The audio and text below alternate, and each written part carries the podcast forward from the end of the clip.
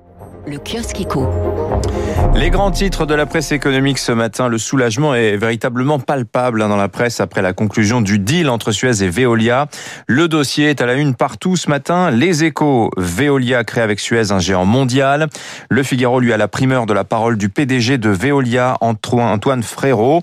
Il a les mots rassembleur Antoine Frérot. Hein, nous réussirons notre mariage, dit-il. Beau joueur par ailleurs sur les concessions faites à Suez, hein, qui obtient, disons-le, à peu près tout ce qu'il veut. Le prix, d'abord 20,50 euros par action.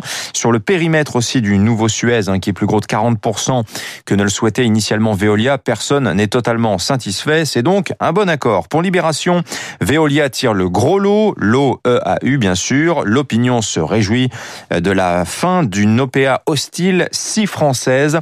Pourquoi si française? Bah, Le scénario est à peu près toujours le même. Hein.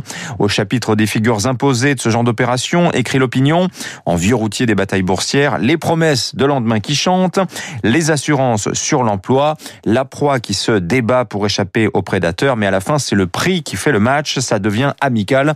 Quand c'est cher payé, écrit l'opinion.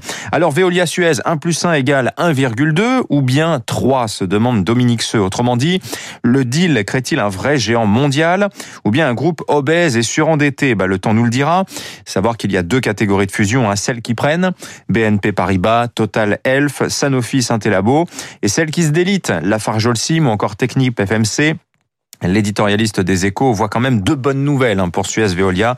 D'abord, la bataille a trouvé une issue positive. Et puis, le nouveau Suez reste français. Enfin, euh, un mot de pouvoir d'achat avec le Parisien qui se penche euh, aujourd'hui sur les occasions manquées des retraités. Peu fans, les retraités, des solutions nouvelles hein, comme les programmes de fidélité, les ventes privées ou encore l'économie du partage. Il y a pour un potentiel très important pour les plateformes. À elles de faire preuve de séduction, écrit le Parisien. Euh, c'est aussi que les retraités sont plus fourmis que Sigal. Hein. Ils épargnent en moyenne 3137 euros par an, bien plus que les actifs. C'est guidé par la crainte. 7 retraités sur 10 estiment en effet que leur pouvoir d'achat a baissé depuis la fin de leur carrière. 61% estiment que cela va empirer. 6h40, le journal de l'économie.